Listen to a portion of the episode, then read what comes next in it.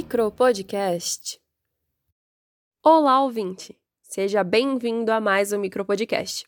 Eu espero que este episódio o encontre são e salvo, na medida do possível. Antes de mais nada, eu queria explicar que se o episódio acaba saindo em dias diferentes da semana, por favor, não estranhem. Eu perdi totalmente a noção abstrata de dias da semana e às vezes eu acabo me atrasando para preparar um roteiro porque acontecem coisas ou porque eu simplesmente estava maratonando série. Inclusive, a nova temporada de The Umbrella Academy é incrível. E se você é da minha bolha, como eu acredito que é, sabe que devido à quarentena que estamos enfrentando, além da pandemia, a maior escassez nunca antes vistas de bons acontecimentos para serem comentados também existe. E às vezes de acontecimentos em geral.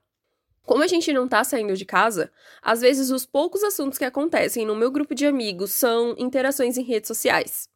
Um novo seguidor, alguém que reagiu a algum story ou alguém que te mandou mensagem no direct. Isso é realmente digno de comentário, só que não é de hoje que a forma como a gente usa nossas redes sociais molda as nossas relações. Às vezes, é simples saber o que essas interações nas redes sociais significam. Já aconteceu comigo, por exemplo, de discutir com uma pessoa e ela apagar as fotos comigo, me dar um follow no Twitter, me bloquear nas duas contas do Instagram que ela tinha e me excluir do Facebook. Isso antes mesmo de me responder. Nesse cenário, eu entendi que ela não queria mais falar comigo.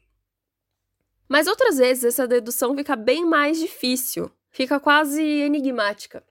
Por exemplo, eu tenho vontade de morrer Toda vez que alguém acha que outra pessoa ter visualizado os stories dela pode ser, de algum modo, demonstração de interesse. A pessoa pode até estar tá interessada em você, mas não vai ser por isso, sabe? Hoje em dia, a principal maneira de demonstrar interesse online, isso é quase atestado em cartório, é curtir fotos ligeiramente antigas de quem você tá afim, no Instagram. Mas isso não faz sentido nenhum.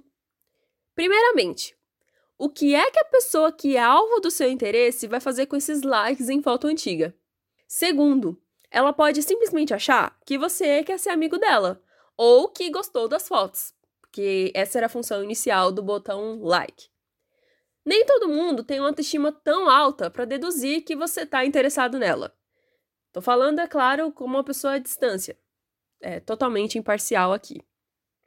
Mas enquanto tem sempre um ar de dúvida e enigma quando questionamos se o motivo de likes em fotos e reações em stories é um bom motivo, bom motivo entre aspas. Estou fazendo entre aspas aqui, mas no podcast não dá para ver. Parece que é muito mais simples identificar desinteresse. Por exemplo, a pessoa dá um simples like ao invés de amei nas suas fotos. Você posta fotos ou tweets e ela nunca deu um mísero like ela nem vê os seus stories? Hum, então as notícias não são boas. Pelo menos é o que dizem. Fonte: Não foi preciso. Eu, particularmente, sempre tenho certeza que alguma pessoa tem verdadeiro ódio por mim pelo motivo mais descabido de interações em redes sociais. Por exemplo, eu segui alguém e ela não me seguiu de volta. Meu, meu Deus, essa pessoa ela poderia me matar, enterrar meu corpo sem nem piscar respondi um story de alguém e ele nem sequer curtiu essa resposta, bom, definitivamente essa pessoa acredita que eu tô fazendo só peso na terra. Mas eu sei, claro que essas são apenas algumas paranoias de interações em redes sociais e podem existir mil motivos algorítmicos para que algumas interações nas redes aconteçam e outras não. E apesar de teoricamente existir um padrão de interações estabelecido, cada pessoa usa suas redes sociais à sua maneira. Então existe a possibilidade de você estar dando like em foto antiga de alguém que não está entendendo de forma alguma onde você quer chegar com isso.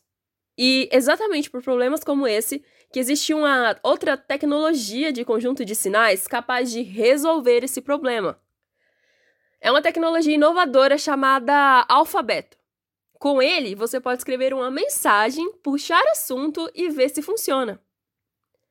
Mas, indo contra tudo que eu falei nesses últimos minutos, para tentar aqui manter uma imparcialidade, afinal eu sou quase jornalista. Meu filho, eu estou aqui para confundir, eu não estou aqui para explicar.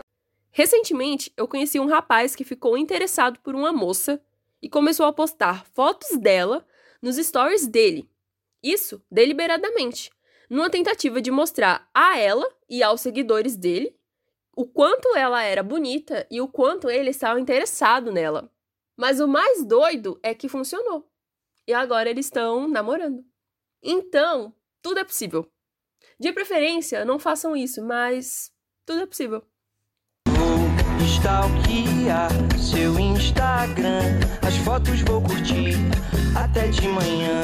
As de biquíni vou printar pra ter quando quiser no meu, no meu celular.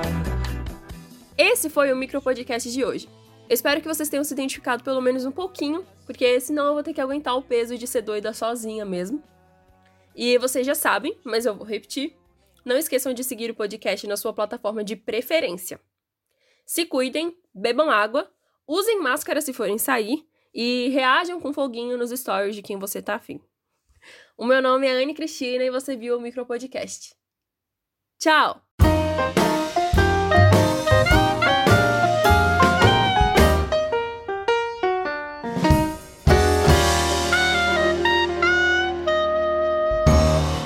Micro Podcast.